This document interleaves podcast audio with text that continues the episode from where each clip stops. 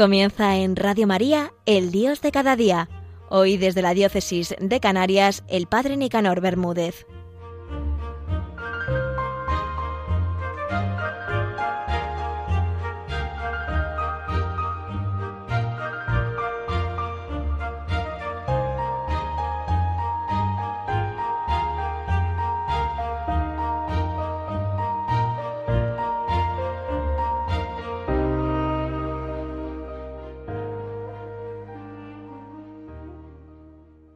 Alabado sea Jesús, José y María.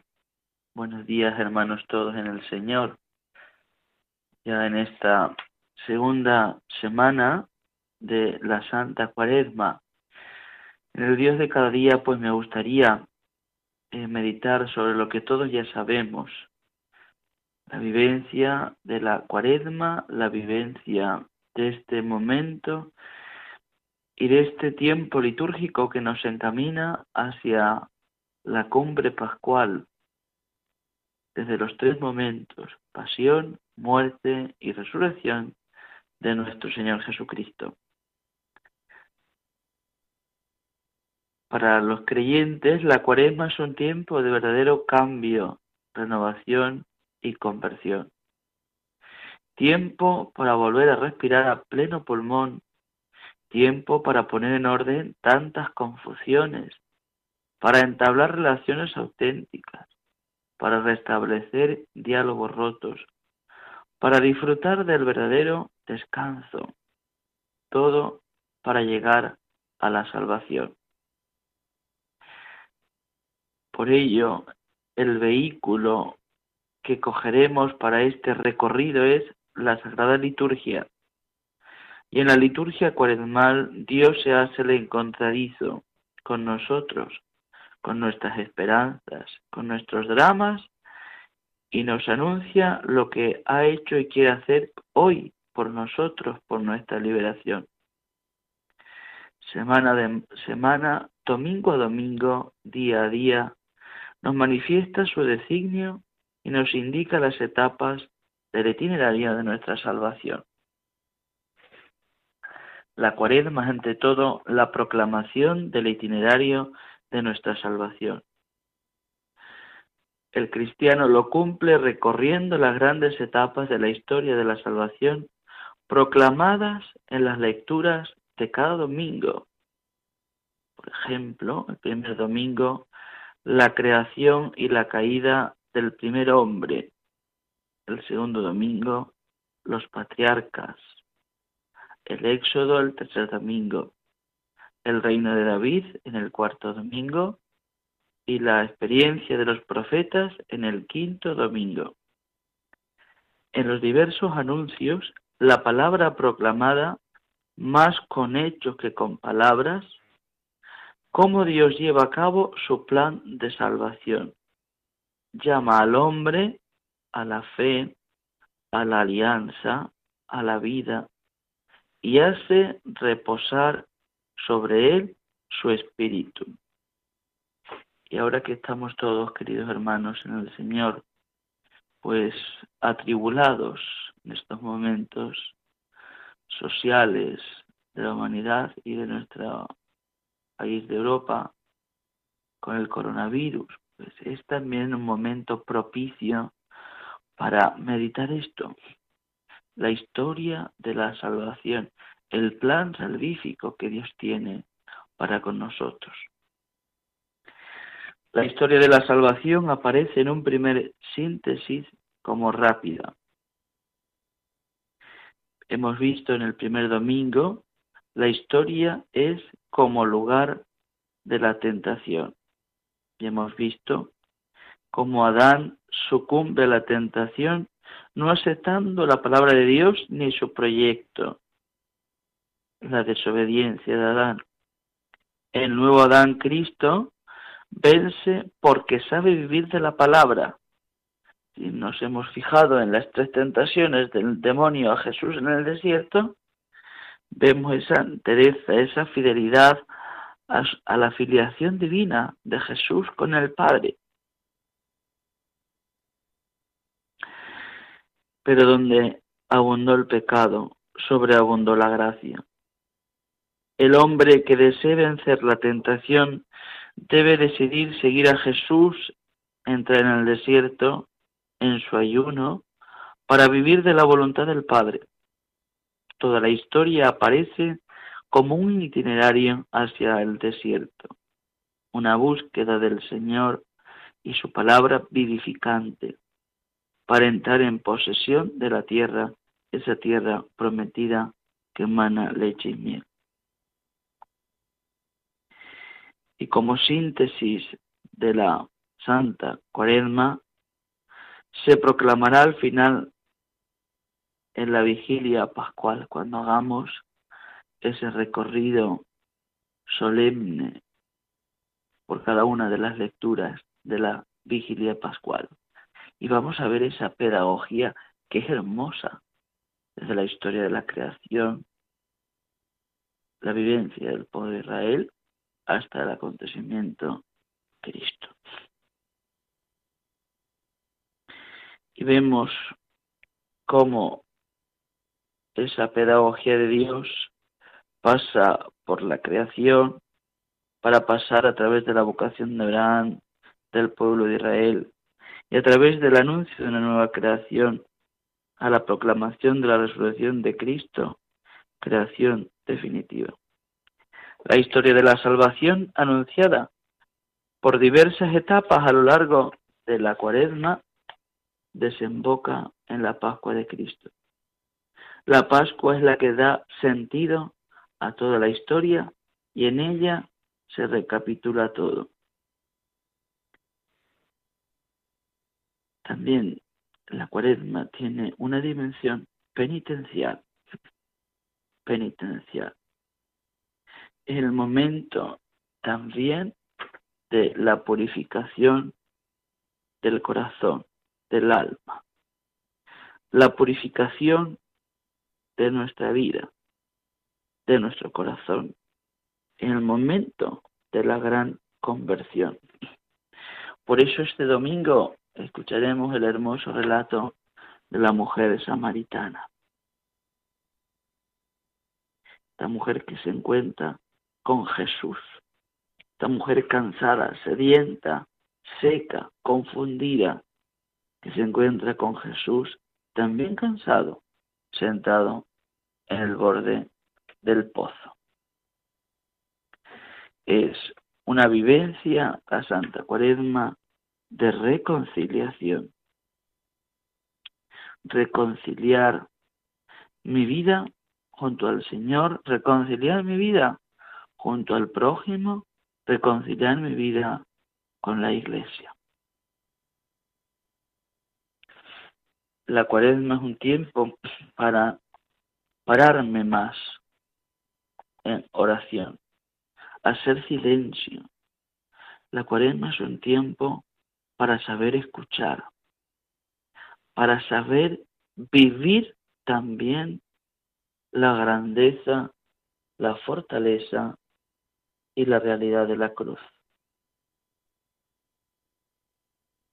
La cuaresma es un tiempo también para vivir el desprendimiento interior, tanto de nuestras cosas espirituales, de nuestras cosas que hemos ido integrando en nuestra personalidad, como también de todas esas cosas materiales. Y la cuaresma es también la vivencia de estas prácticas que todos sabemos, ¿verdad? Ayuno, oración, limosna y abstinencia. El cristiano recorre el itinerario cuaresmal dejándose guiar continuamente por la palabra de Dios, haciendo suyas las prácticas que todos conocemos. Ayuna, ayuno, limosna, oración y abstinencia. El ayuno tiene cierta dimensión física. Además de la abstinencia de alimentos, puede comprender otras formas como privarse de fumar, de algunas diversiones. Pero todo esto no abarca toda la realidad del ayuno. Es solo signo externo de una realidad interior. Se trata de un rito que debe revelar un contenido salvífico. Es el sacramento del ayuno santo, el ayuno ritual de cuaresma. Es signo de nuestro vivir de la palabra de Dios. En realidad no ayuna quien no hace, quien no sabe nutrirse de la palabra de Dios. Tú no solo te alimentas con alimentos terrenos, canta la liturgia ambrosiana, sino de toda palabra santa, ejemplo de Cristo, el cual más que el alimento deseó la santidad de los corazones. Su alimento es la liberación de los pueblos, su alimento es hacer la voluntad del Padre. El ayuno es signo de nuestra voluntad de expiación. No ayunamos por la Pascua ni por la cruz, sino por nuestros pecados, porque estamos preparándonos a los misterios. Nos lo recuerda San Juan Crisóstomo. El ayuno es signo de nuestra abstinencia de pecado. El ayuno verdaderamente grande, el que compromete a todos los hombres, es la abstinencia de la iniquidad y de placeres ilícitos del mundo. Este es el ayuno perfecto. Y por consiguiente, cuando este ayuno cuando en este mundo vivimos rectamente, cuando nos abstenemos de la iniquidad y de los placeres ilícitos, observamos de algún modo los 40 días de ayuno. Nos lo recuerda San Agustín. La limosna es fruto del ayuno y de las privaciones que conlleva. No es solo un expediente para que sobrevivan situaciones injustas, Probablemente hoy se asocia la limosna cristiana con el compromiso por la justicia y la reconstrucción de sistemas sociales.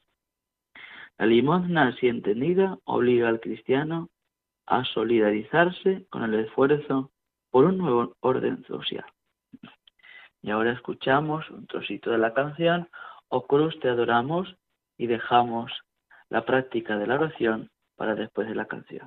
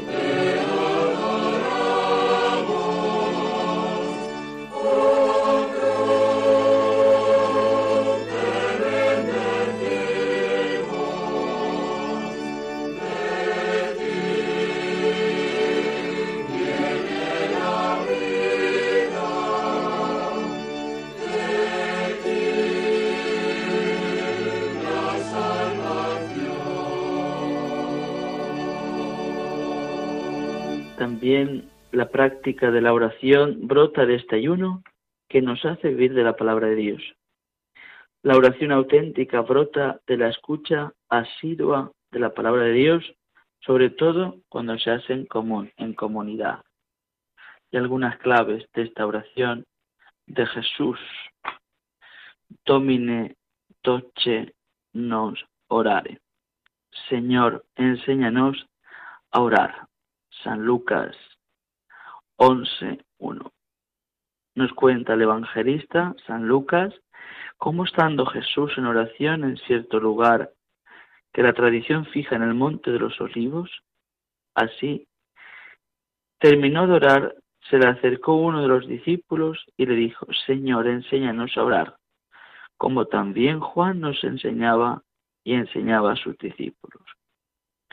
Jesús les respondió, cuando oréis, diga, y les enseñó el Padre nuestro.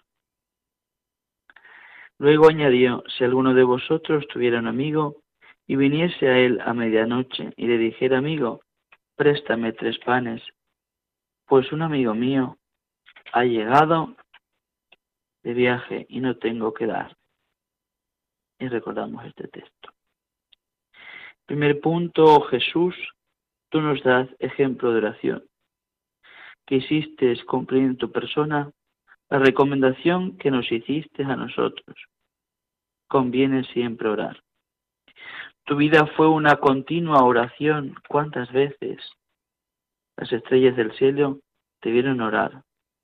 Hasta pasaste noches enteras en oración, como sucedió antes de la elección de los apóstoles, en que subiste a la montaña para estar toda la noche en oración. El crepúsculo vespertino te despidió orando, testigo el monte de la multiplicación de los panes. Las primeras luces de la aurora te sorprendieron orando, testigo el desierto de Cafarnaún al día siguiente de curar a la suegra de, de San Pedro. Orabas antes de las grandes empresas y de los grandes milagros, antes de iniciar tu apostolado, antes de elegir a los apóstoles, antes de la solemne profesión de fe de San Pedro, antes de toda tu vida y tu acción mesiánica. Orabas en todas partes, pero preferías la soledad, el desierto, el monte, el huerto apartado. Según los evangelios, cada día se extendía más tu fama y concurrían muchas, numerosas muchedumbres para escucharte y ser curadas de sus enfermedades. El desierto de la cuaresma es un espacio fuerte donde Jesús experimentó el diálogo hermoso de la oración. Orabas con mucha confianza, Padre, todas las cosas te son posibles. Orabas con perseverancia, aún en las sequedades terribles de Getsemaní, una y otra vez, repitiendo las mismas palabras y con nueva instancia. Orabas con fervor interior y exterior, puestos de rodillas, postrados. Orabas por todos y para todos.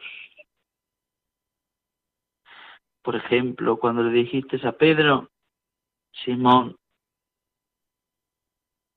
apártate de mí. Satanás, que tú piensas como los hombres, no como Dios. Tus últimas palabras en la cruz fueron, Padre, en tus manos encomiendo mi espíritu. Pero antes, Dios mío, perdónales porque no saben lo que hacen. La oración responde a una necesidad. El hombre no puede salvarse y santificarse sin la gracia. Sin mí no podéis hacer nada. Para obtener esta gracia es condición necesaria pedírsela a Dios. Pedid y recibiréis, buscad y hallaréis, llamad y se os abrirá, porque todo el que pide recibe, y el que busca halla, y al que llama se le abrirá. Para conservar esta gracia, defendiéndola contra los ataques de nuestros enemigos, es también necesaria la oración. Velad y orad para que no caigáis en la tentación, porque el espíritu está pronto, pero la carne es débil. La oración nos consuela, nos fortalece, nos eleva. La oración nos pone al habla con Dios. La oración ha de ser humilde, sencilla, constante, atenta, eh, el silencio interior, el orden, continua en el consuelo y en la sequedad, en el trabajo y en el descanso, en la iglesia y en la casa, en la calle o en el campo. Hemos de convertir toda nuestra vida en oración, obrando con espíritu de fe a mayor gloria de Dios y en su divina presencia. Oh Jesús, tú que nos dijiste, conviene siempre orar y no desfallecer. Enséñanos a orar. Y por último, queridos hermanos, cuando vivamos la Eucaristía en estos días, pues significa volver a recorrer con Israel y con Jesús, con su guía, la predicación, el camino del desierto, el itinerario de la prueba y de la fe. Aprender a vivir diariamente el pan del desierto, de, de esa palabra que es Cristo mismo. Comprometerse en la purificación de sí mismos, en la aceptación del don de la sangre de Cristo y en la ascesis cuaresmal. Asumir con la más decisión la obediencia fidel al Padre y el don de sí a los hermanos que constituyen el sacrificio espiritual. Así, queridos hermanos, renovando los compromisos bautismales en la noche pascual, podremos pasar a la vida nueva de Jesús, Señor resucitado, para la gloria del Padre en unidad con el Espíritu Santo. Y les invito también a meditar la pasión, meditar todo de la pasión, los gestos de Jesús, sus silencios, eh, meditar y contemplar a cada personaje que aparece en la pasión.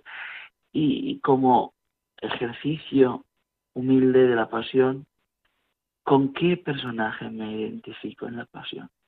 Los silencios de María la Virgen, impresionantes también en esta cuarenta. Termino con este programa, El Dios de cada día, pues invitándoles a escuchar la canción Madre, enséñanos a orar. Feliz viernes, feliz jornada, que Jesús reine en nuestros corazones, que el Inmaculado Corazón de Jesús nos conceda la paz y la, y la serenidad que estamos necesitando. Feliz viernes.